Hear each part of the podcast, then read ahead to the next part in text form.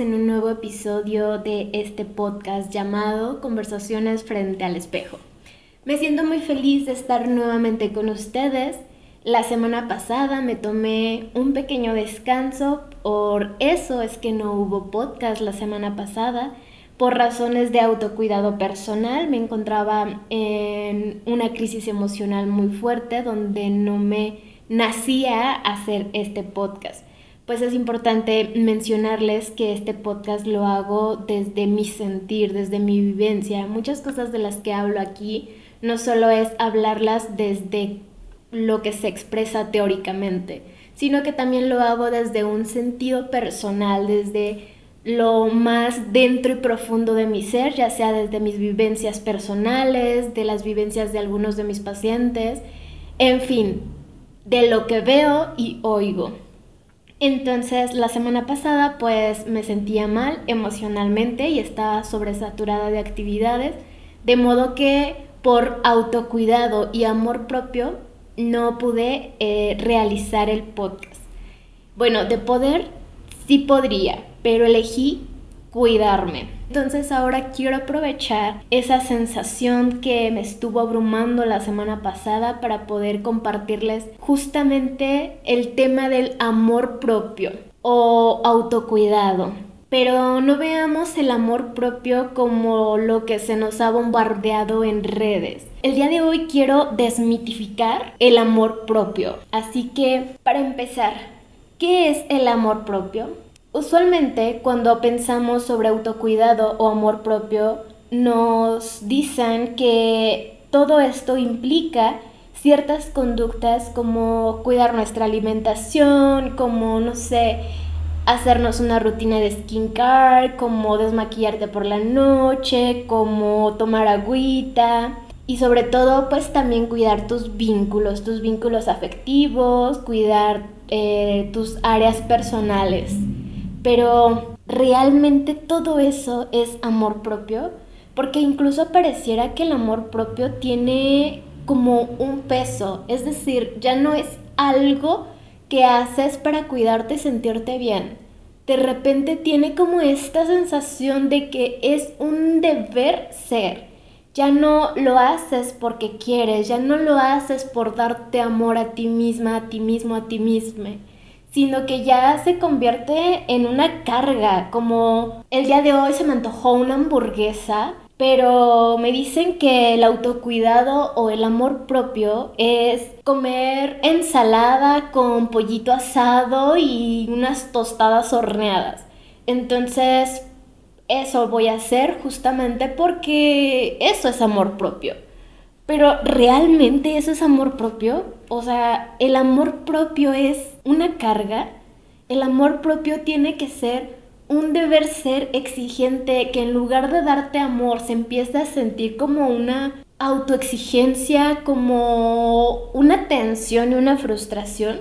Me parece que caer en esta concepción del amor propio termina siendo incluso absurda pues se supone que el autocuidado son serie de cosas que haces para amarte, para sentirte bien, pero a veces caemos en esa obsesión con el autocuidado que ya no es satisfactorio comerte esa ensalada y ahora se vuelve un peso, se vuelve una obsesión, se vuelve frustrante porque deseas tanto comerte esa hamburguesa, pero te han dicho que comer comida chatarra, comida grasosa, no es saludable. Y si no te amas, si no comes comida saludable, entonces es porque no te amas.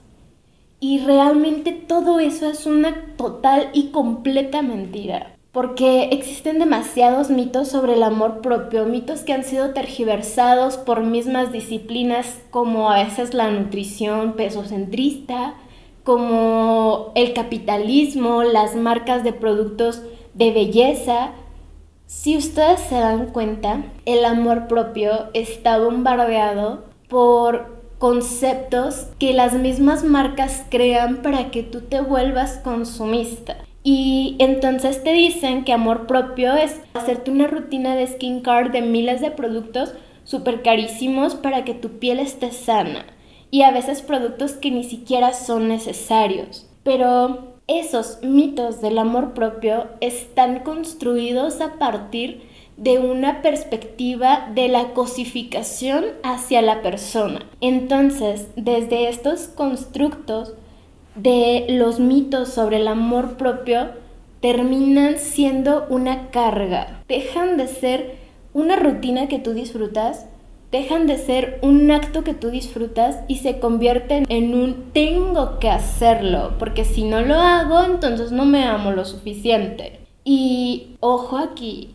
la obsesión, el perfeccionismo, no es parte del amor propio. Y a veces algo que sucede bastante es que confundimos la disciplina porque creemos que ser disciplinado implica amarte. Es decir, eh, por ahí escuchaba alguna vez que la motivación es algo que va y viene pero la disciplina es algo constante. La disciplina es aquella que te dice, estoy muy a gusto aquí en mi cama y tengo que ir a hacer ejercicio, entonces me levanto, porque aunque estoy muy a gusto, sé que va a haber un resultado después. Pero ¿realmente eso es disciplina o es obsesión por el cambio corporal deseado desde un constructo de estética, desde un constructo o desde un canon de belleza. Y creo que eso es algo que tendríamos que cuestionarnos fuertemente, porque el amor propio no implica una lesión. El amor propio, vuelvo a repetir, es una serie de cosas que haces por cuidarte. Y si entonces comer súper saludable e ir al gym todos los días sin falta lo consideras como una muestra de amor propio o un acto de disciplina y cuando no lo haces te sientes culpable, te sientes frustrado, empiezas a sentir que todo el esfuerzo que hiciste ya se echó a perder por haber faltado un par de días porque estabas cansado, cansada, cansade. Entonces, eso no es amor propio. Eso es autocastigo, eso es autolesión porque no tienes tolerancia al error o a la imperfección, porque un día fallaste. Eso no es amor propio. Y entre eso existen otros mitos del amor propio, como, por ejemplo, ahora vamos a lo contrario. Muchas personas creen que el amor propio es aceptarse tal cual eres, pero ¿realmente es eso? Una cosa es, me gusta lo que soy, pero soy consciente de que también hay cosas que no me gustan de mi imagen, de mi persona y está bien, no me incomodan, sé que están ahí, no son las más agradables verlas, sentirlas, percibirlas, pero no estoy peleada con ello. Y otra muy diferente es caer en el autoengaño, porque hay quienes dicen, el amor propio es aceptarse tal cual eres, pero ojo, si algo no te gusta de ti mismo, de ti misma, de ti misma, y lo puedes cambiar, adelante. Pero no a costa de una autolesión, no a costa de una forma de lastimarte física o psicológicamente. El amor propio no es arreglarte siempre, no es comer saludable siempre. El amor propio es subjetivo. Tú debes de aprender a identificar tus necesidades de acuerdo a cómo te estás sintiendo. Yo no puedo decirte que hagas para trabajar en tu amor propio, porque dependerá de tus propias inseguridades y de tus propias frustraciones. Para alguna persona, comerse una hamburguesa es lo que necesita para mantener su salud y para otra persona comer una ensalada es lo que necesita para mantener su salud. Alguna persona será una forma de autocuidado levantarse por la mañana y hacer yoga o ir al gym. Pero otra persona, una forma de autocuidado sería levantarse a las 11 de la mañana y quedarse el resto del día en pijama. Porque todo depende de nuestra historia. Pongámoslo así alguien que tiene inseguridad corporal o incluso un desorden de alimentación, no se le va a decir que haga una dieta, porque el sentir que debe comer super fitness con cero grasa, cero calorías, cero azúcares, etc., eso es lo que le ha llevado a enfermarse. Y muchas veces las personas vamos por ahí opinando y diciéndole al mundo cómo actuar, cómo ser, cómo no ser, sin conocer realmente el trasfondo. Pues muchas veces admiramos a aquellas personas que tienen lo que nosotros no tenemos, sin realmente saber que probablemente esa forma aparente de autocuidado que nosotros vemos en realidad no es un autocuidado, en realidad es una autolesión. Es decir, a veces admiramos e idealizamos la disciplina de una persona por siempre comer vegetales, por siempre comer sano a lo que consideramos que es sano, por hacer ejercicio y deseamos ser como esa persona, deseamos tener esa disciplina que notamos, pero en realidad esa disciplina probablemente es consecuencia de una frustración e insatisfacción corporal. Probablemente esa ensalada que la persona se está comiendo no es un autocuidado, muy seguramente es una compensación de que un día antes comió algo que le hizo sentir culpa y entonces quiere comer menos para compensar lo que consideró que estaba haciendo mal. Muy probablemente esa constancia en el gimnasio es una lucha interna por la frustración de no tener el cuerpo ideal que se plantó de acuerdo a los constructos y conceptos estéticos de belleza. Ahí entendemos que no hay un autocuidado, solamente vemos la parte superficial de las acciones de los demás, pero no entendemos ni vemos su trasfondo, no entendemos ni vemos la razón de su actuar, solamente vemos desde nuestra perspectiva lo que consideramos que está bien, porque probablemente deseamos tener esa disciplina. Cada quien debe aprender a reconocer sus necesidades, cada quien debe aprender a discernir y filtrar todo aquello que estamos haciendo por inseguridad, por seguridad, por autocuidado o por autolesión. Y justo cuando aprendemos a filtrar que no te estás comiendo esa ensalada por autocuidado, sino porque estás sintiéndote frustrado, frustrada o frustrada por la imagen corporal, entonces eso no es autocuidado.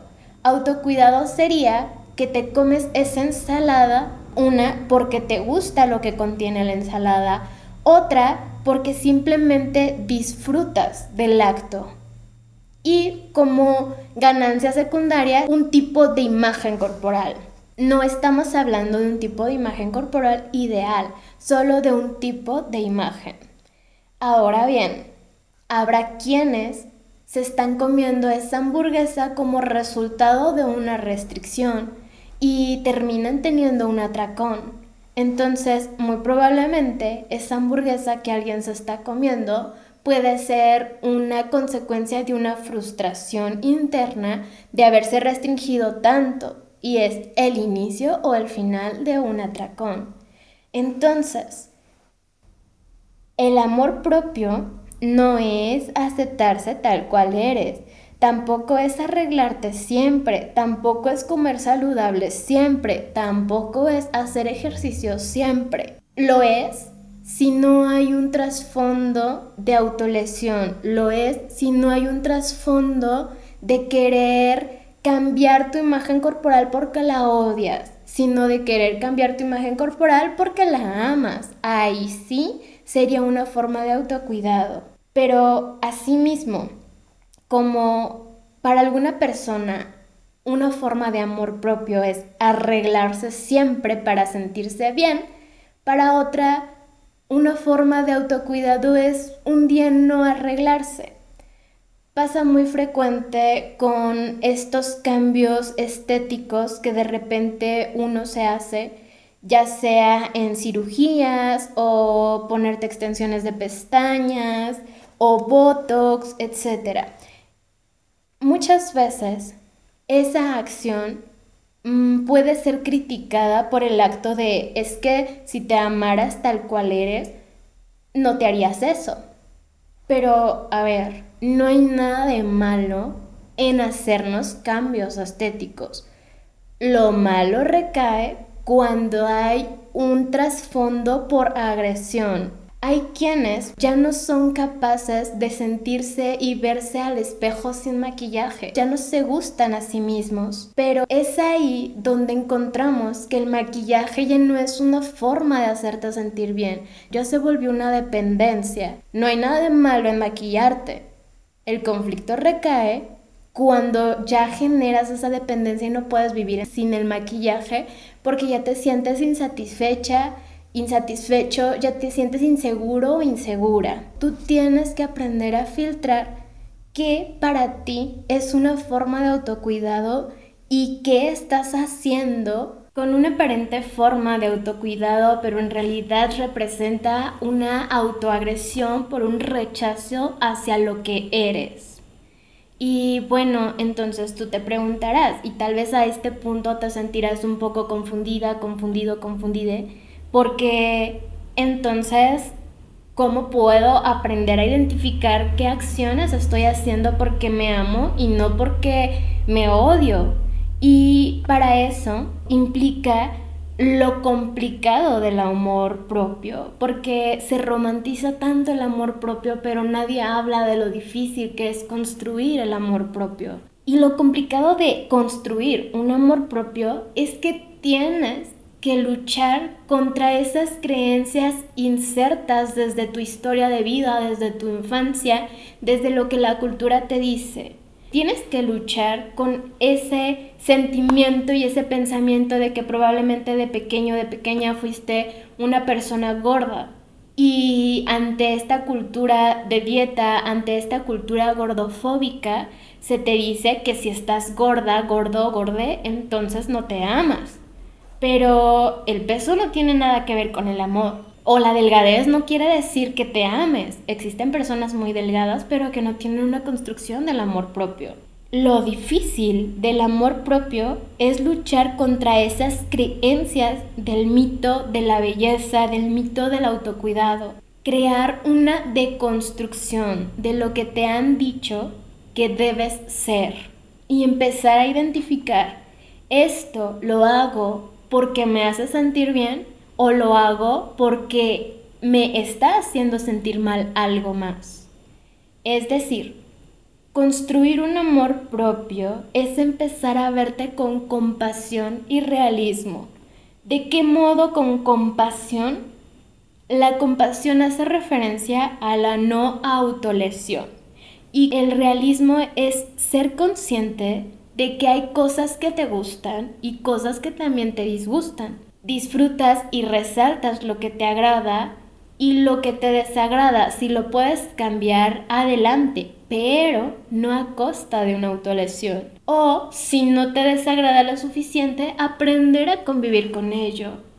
Hay que ser conscientes. ¿Estás haciendo algo porque te amas o estás haciendo algo porque te odias? He ahí donde radica la diferencia entre nuestras acciones por amor propio y nuestras acciones disfrazadas de amor propio, pero que en realidad son una autolesión. Yo sé que de repente esto puede ser complicado de entenderlo y asimilarlo. Es una deconstrucción de todos los mitos que nos han enseñado bombardeos del el capitalismo, de las marcas de belleza y puede llegar a ser complicado entenderlo. Pero empieza por ahí. Cuestiónate, ¿te estás arreglando porque te amas o te estás arreglando para esconder algo que odias? ¿Vas a subir o bajar de peso porque te amas o porque te odias y no te gusta la imagen que ves frente al espejo? Recuerda que también el amor propio y el autocuidado es descansar. Hacer ejercicio y mantenerte activo activa está bien, pero descansar también es necesario. Trabajar está bien, pero también descansar es necesario. Aprende a identificar qué cosas necesitas ahora y no qué cosas estás haciendo porque una inseguridad te está llevando a actuar de ese modo.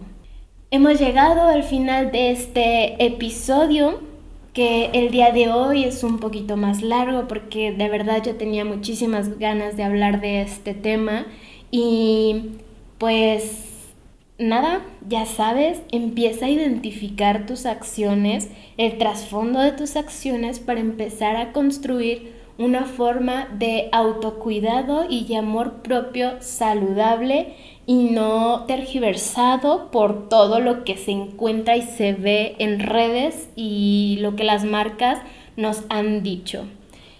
Cuídate mucho, te mando abrazos y besos y hasta pronto.